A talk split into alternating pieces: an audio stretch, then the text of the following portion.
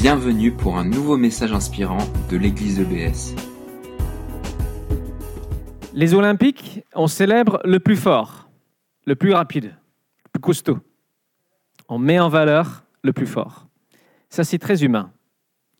Dieu a dit qu'il a choisi les choses faibles pour confondre les forts de ce monde. Dieu aime beaucoup inverser l'ordre des choses. Alors, je vais commencer par une histoire que j'ai déjà racontée euh, lorsque je suis venu au mois de mai. J'ai rencontré un petit groupe. Ne vous inquiétez pas, je ne vais pas raconter cette histoire à chaque fois. J'ai été professeur d'anglais pendant une dizaine d'années. Et en 2002, j'ai eu, le CAPES. J'étais en stage donc en 2002-2003. Et pendant cette année, euh, contrairement à ce qui est prévu, j'avais plusieurs classes de terminale. Et j'ai trouvé ça extrêmement difficile. J'ai passé une année franchement horrible. Je ne connaissais pas le système euh, français. J'avais souvent des classes en fin de journée. Ils étaient fatigués. Ils avaient qu'OF 1 ou 2 au bac. Ils s'en fichaient complètement de l'anglais. Et j'avais vraiment beaucoup de mal à faire appliquer la discipline en classe. Ce n'était pas tout à fait comme ça. Je rêvais de partir en Afrique comme missionnaire. Mais je ne trouvais pas en moi la force, le courage de faire le pas. Et donc, je me sentais très mal dans ma peau dans ce travail, incapable d'accomplir mes rêves, terriblement faible. À la fin de l'année scolaire, au mois de juin, tiens, il y a un médiateur par terre là. À la fin de l'année scolaire, euh, on a eu un week-end d'église et on a eu un orateur qui est un pasteur qui a un, don prophétique euh, particulièrement aiguisé. Et je ne le connaissais pas, mais je savais que c'était quelqu'un de cet ordre-là. Je lui demandais en début de week-end est-ce que tu aurais pour moi une parole? Parce que j'avais besoin de recevoir quelque chose de la part de Dieu. Il me dit, bah, reviens à la fin du week-end, je te dirai. Donc c'est ce que j'ai fait. Il me dit, voilà Glenn, euh, j'ai prié pour toi et j'ai vu cette image. J'ai vu des planches de bois dans une scierie, entreposées, mises de côté, pour sécher et pour durcir. Il me dit, ça c'est toi. tu te sens comme cette planche de bois, entreposée, mise de côté, inutile, tu ne comprends pas la situation que tu vis. Mais il me dit, Dieu l'a prévu. Parce que pour faire un beau meuble, un bon meuble, il faut du bois sec et dur, quelque chose de costaud et solide. Et à travers les circonstances que tu vis, que tu n'aimes pas, Dieu est en train de te fortifier, t'endurcir. Ah, d'accord, super. Et cette parole m'a vraiment permis de comprendre. Alors que je me sentais inutile, très faible, Dieu m'a expliqué qu'il était en train de me préparer et me fortifier.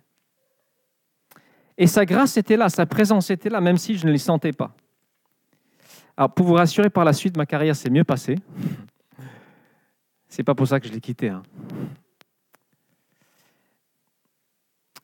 Alors, nous avons tous, je pense, des moments, je suppose que chacun dans cette salle a des moments où il se sent faible, pas à la hauteur. Et tout le monde peut donner une belle façade. Et en particulier, les gars, on aime bien donner une impression de quelqu'un de fort. On aime que les autres croient qu'on est fort. Mais au fond, je crois que tout le monde est fragile, chacun dans cette pièce. Et si vous vous sentez à la hauteur de ce que Dieu demande de vous, c'est peut-être que vous n'avez pas tout compris de ce que Dieu demande de vous. Parce qu'il nous demande beaucoup de choses.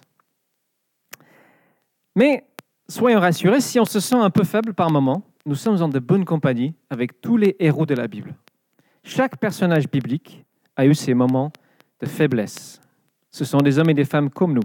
Alors celui qui m'impressionne, je pense, le plus dans tout le récit biblique, c'est l'apôtre Paul.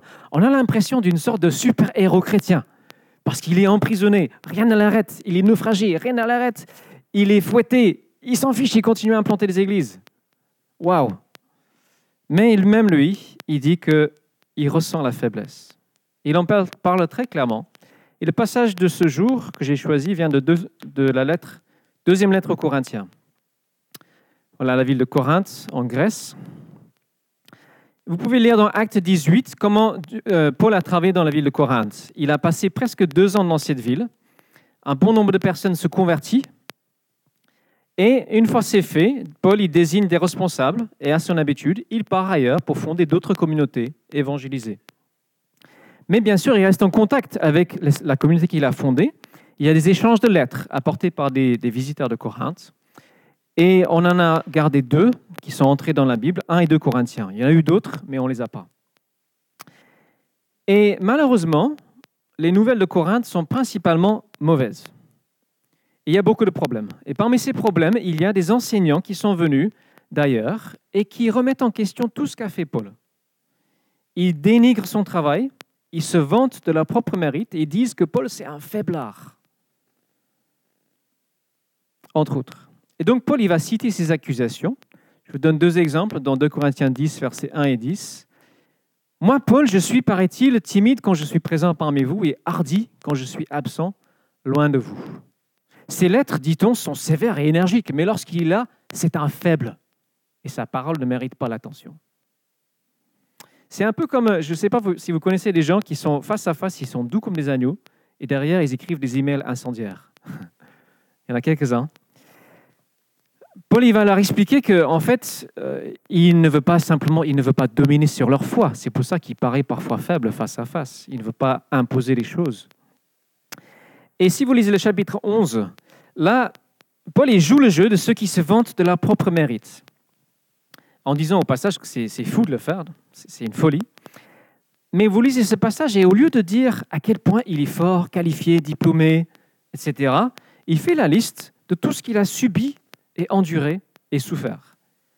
Naufrage plusieurs fois, le fouet, lapidé, laissé pour mort, poursuivi par les bandits, des nuits blanches, la faim, la soif, la fatigue, le souci permanent pour les églises qu'il implante. Et il dit au verset 30, S'il faut se vanter, c'est de ma faiblesse que je me vanterai. Alors on va lire l'extrait de 2 Corinthiens 12, c'est la version du Sommeur. Faut-il se vanter? Cela n'est pas convenable. J'en viendrai cependant à des visions, à des révélations du Seigneur. Je connais un homme, un chrétien, qui il y a 14 ans a été enlevé jusqu'au troisième ciel. Était-ce dans ce corps? Je ne sais, ou sans son corps? Je ne sais, mais Dieu le sait. Je sais seulement que cet homme, dans son corps ou hors de son corps, je ne sais, Dieu le sait, a été enlevé au paradis. Ça, c'est le troisième ciel. Et qu'il a entendu des paroles qu'on ne peut pas répéter parce qu'il n'est pas permis à un homme de les dire.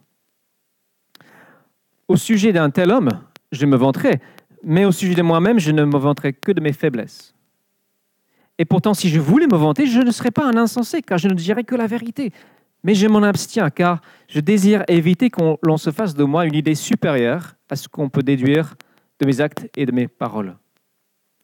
Alors, on sent que Paul est un peu gêné de parler de cette expérience. Il en parle à la troisième personne comme si ce n'était pas vraiment lui. Et sans rien décrire de ce qu'il a vu. Il dit juste qu'il été au paradis. Ça veut dire qu'il a eu une expérience d'intimité presque absolue avec Dieu. Inimaginable. Mais il n'ose même pas en parler. Et qu'est-ce qui se passe après cette expérience? Parce que ces révélations étaient extraordinaires, pour me garder de l'orgueil, Dieu m'a imposé une épreuve qui, telle une écharde, tourmente mon corps. Elle me vient de Satan. Ah, Dieu envoie Satan. Curieux, n'est-ce pas? Oui, Satan est sous le contrôle de Dieu. Qui était chargé de me frapper pour que je ne sois plus pas rempli d'orgueil. Waouh Au sujet de cette épreuve, j'ai prié par trois fois le Seigneur de l'éloigner de moi. Mais il m'a répondu, ma grâce te suffit. C'est dans la faiblesse que ma puissance se manifeste pleinement. C'est pourquoi je me vanterai plutôt de mes faiblesses, afin que la puissance de Christ repose sur moi. Je trouve ainsi ma joie dans la faiblesse, les insultes, la détresse, les persécutions, les angoisses que j'endure pour le Christ. Car c'est lorsque je suis faible que je suis réellement fort. Extraordinaire comme texte. Pourquoi est-ce que Dieu inflige cette épreuve à Paul? Alors il explique. Mais est-ce que ce n'est pas un Dieu un peu sadique qui tourmente son meilleur serviteur? Eh bien non. On sait que Dieu n'est pas du tout un sadique. Ce même Paul écrit dans Romains 8, 28, Nous savons que Dieu fait concourir toutes choses au bien de ceux qu'il aime. On sait que Dieu cherche son bien. Et Paul explique, c'est Dieu le fait pour le préserver de ce piège terrible qu'est l'orgueil. C'est le plus dangereux des péchés.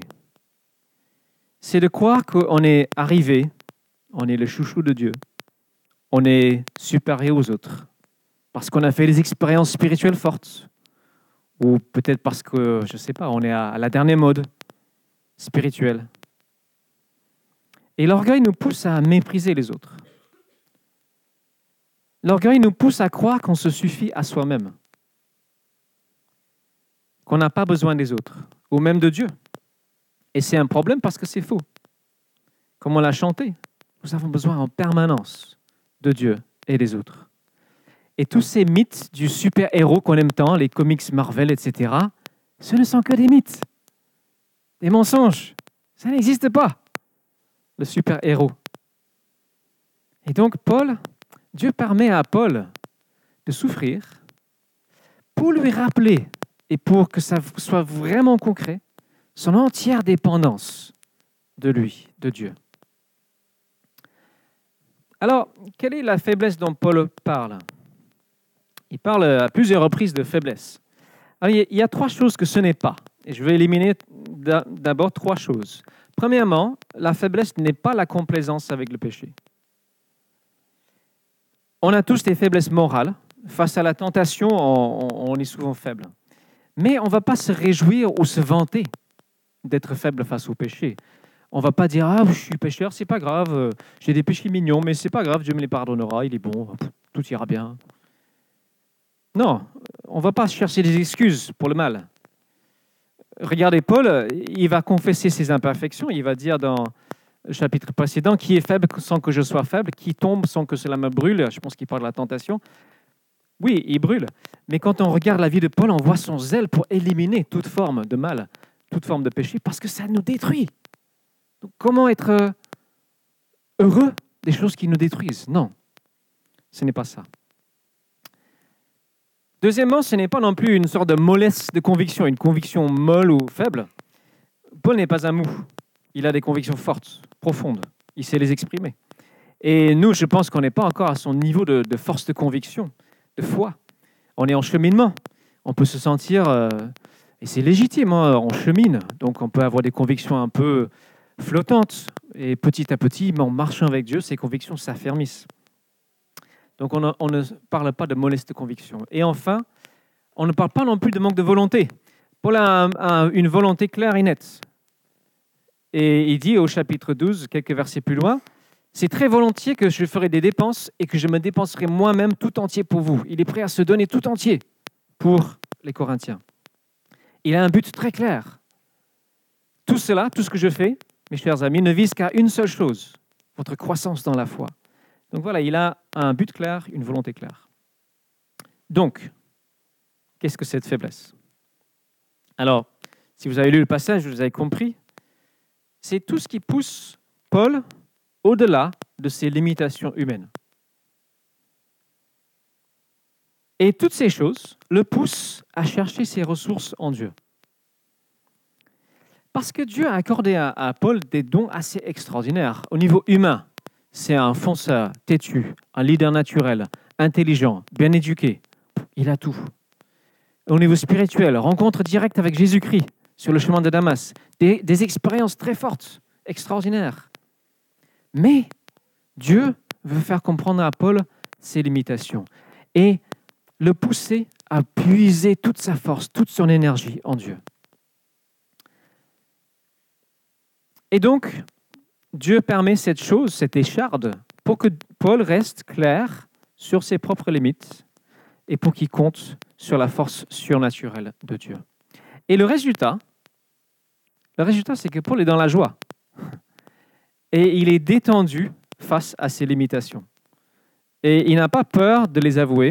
Dans le chapitre précédent, il dit Oui, je ne suis peut-être pas un brillant orateur, mais au moins je sais de quoi je parle. Non, il, ne bluffe pas les foules. Mais quelque part, il s'en fiche. Parce que la puissance de Dieu agit en lui. Donc, la grande leçon pour moi de ce texte, c'est nous devons apprendre à accueillir les limitations que Dieu nous impose. ne pas essayer de jouer à Dieu, prendre sa place. Et c'est vraiment lorsque nous sommes au bout de nos limitations que nous pouvons expérimenter la puissance de Dieu. Et Dieu se révèle dans nos épreuves. Là où notre force s'épuise, la sienne prend le relais. Et si nous voulons bien vivre, bien vivre cette faiblesse, ce qu'il nous faut, je crois la clé pour moi, c'est vraiment, vraiment la prière.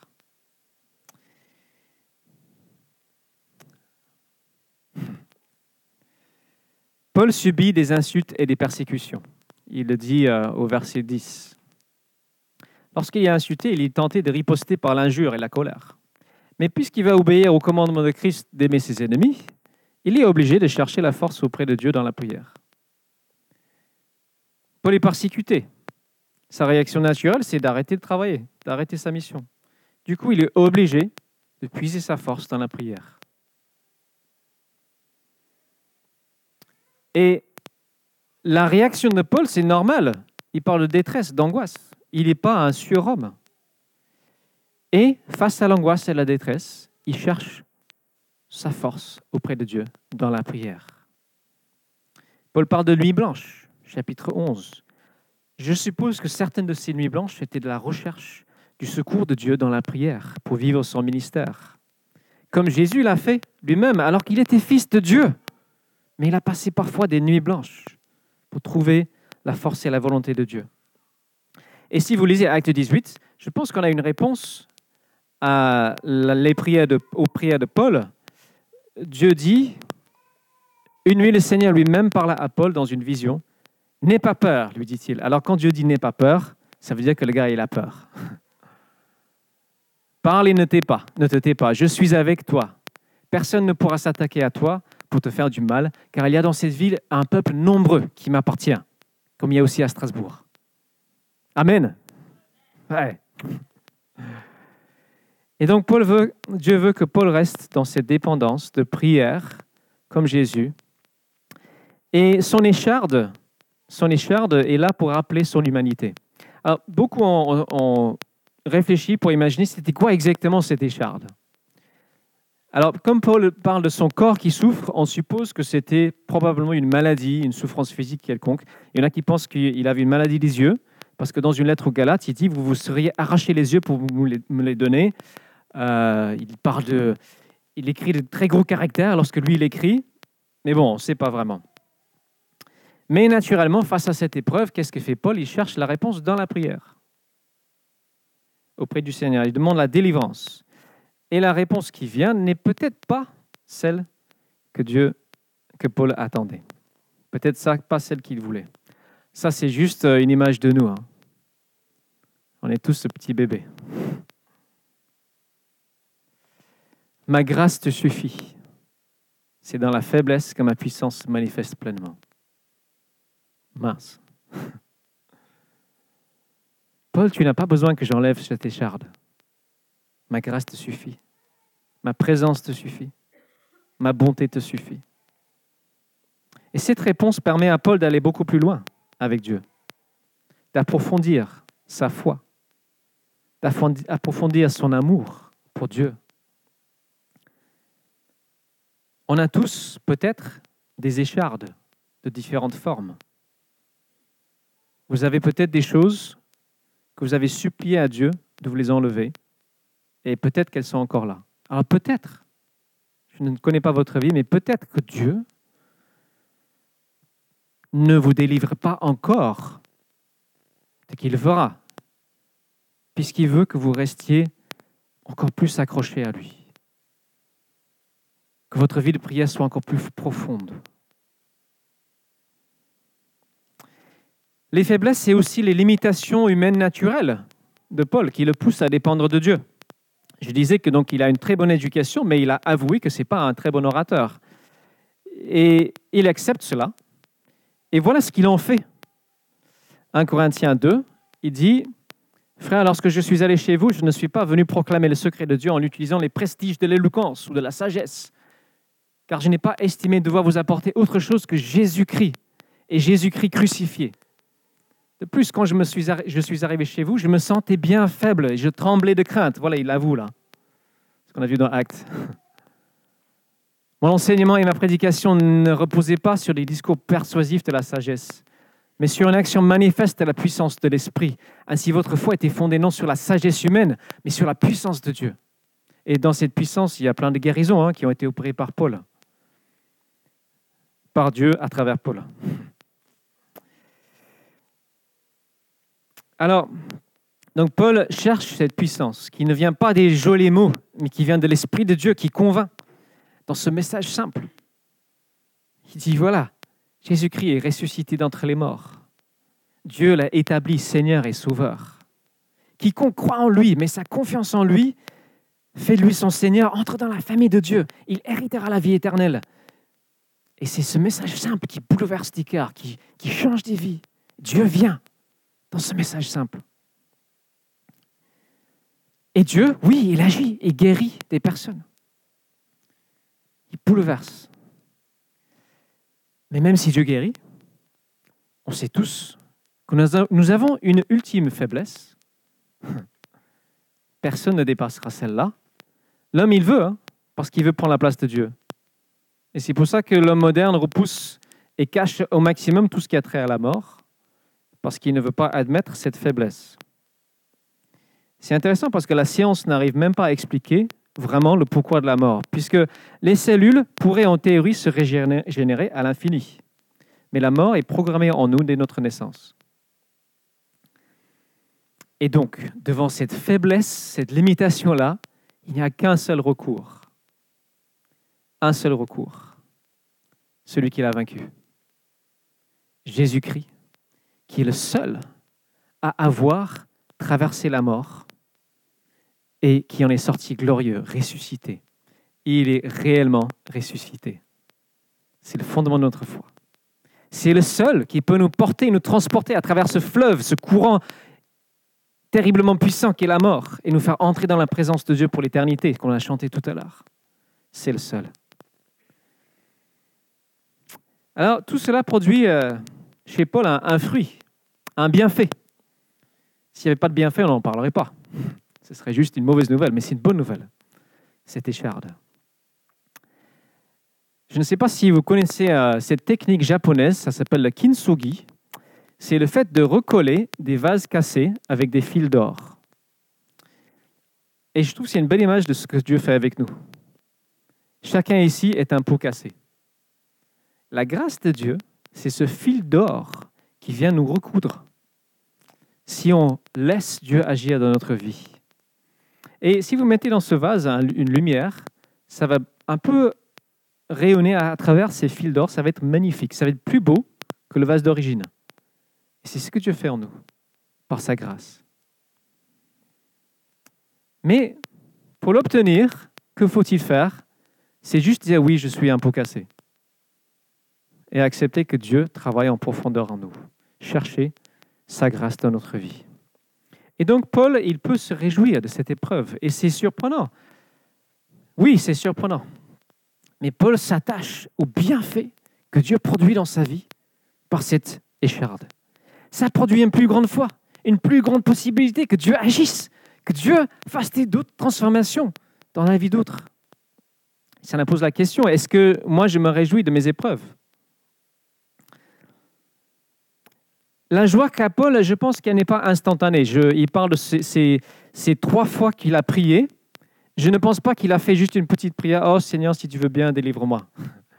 Je l'imagine un peu plus comme Jésus dans le jardin de Gethsemane qui implore le Père par trois fois Père, si tu veux, éloigne cette coupe de moi. J'imagine Paul prier avec ardeur, avec peut-être des larmes, peut-être l'angoisse, peut-être peut en jeûnant, je ne sais pas, mais J'imagine comme cela. Et, comme Jésus, le Père ne lui a pas enlevé la preuve de la croix, mais il a envoyé des anges pour le fortifier.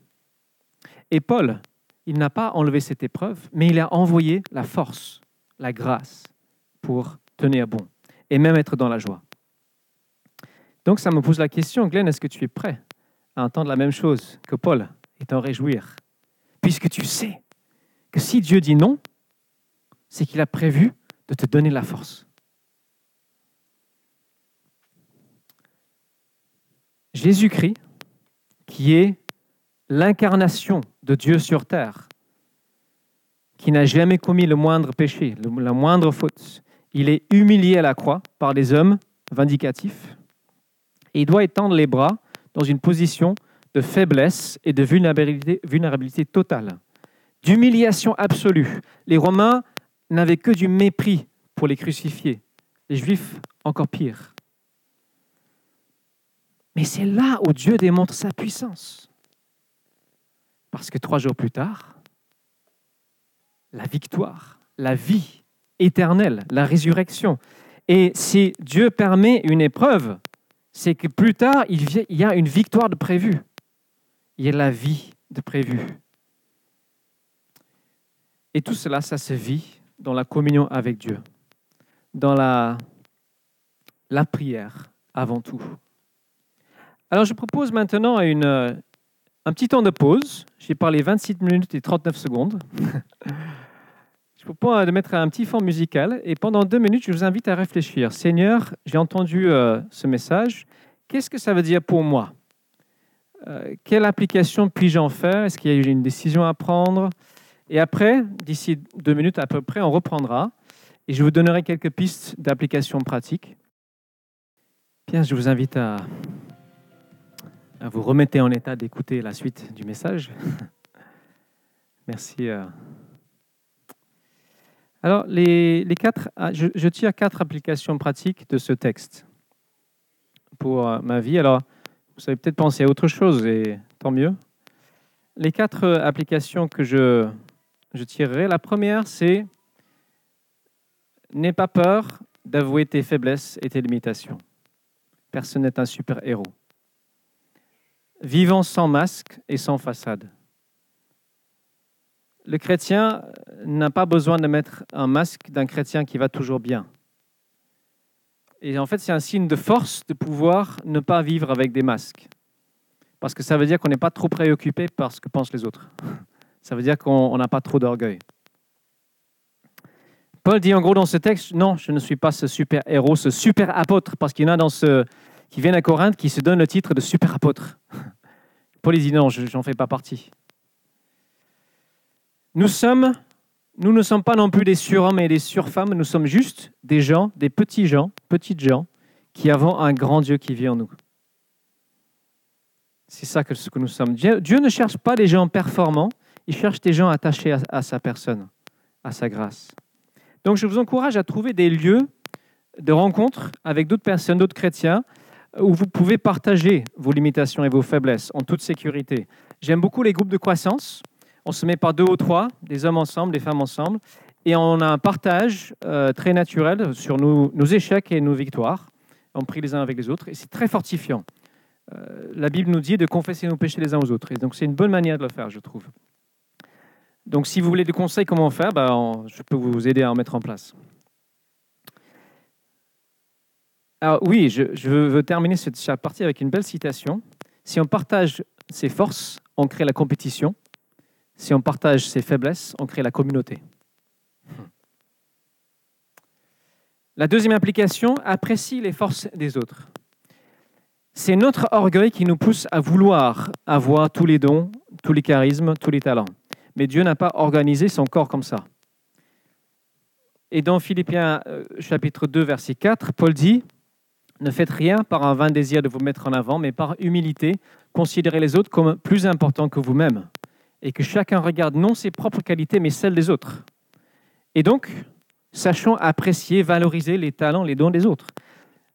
Nous avons un même but, nous sommes dans une même équipe, celle qui veut glorifier Jésus-Christ.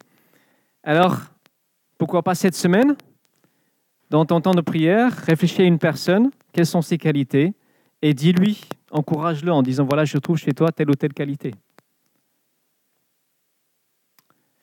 Troisième application, sachons remercier Dieu en toutes choses.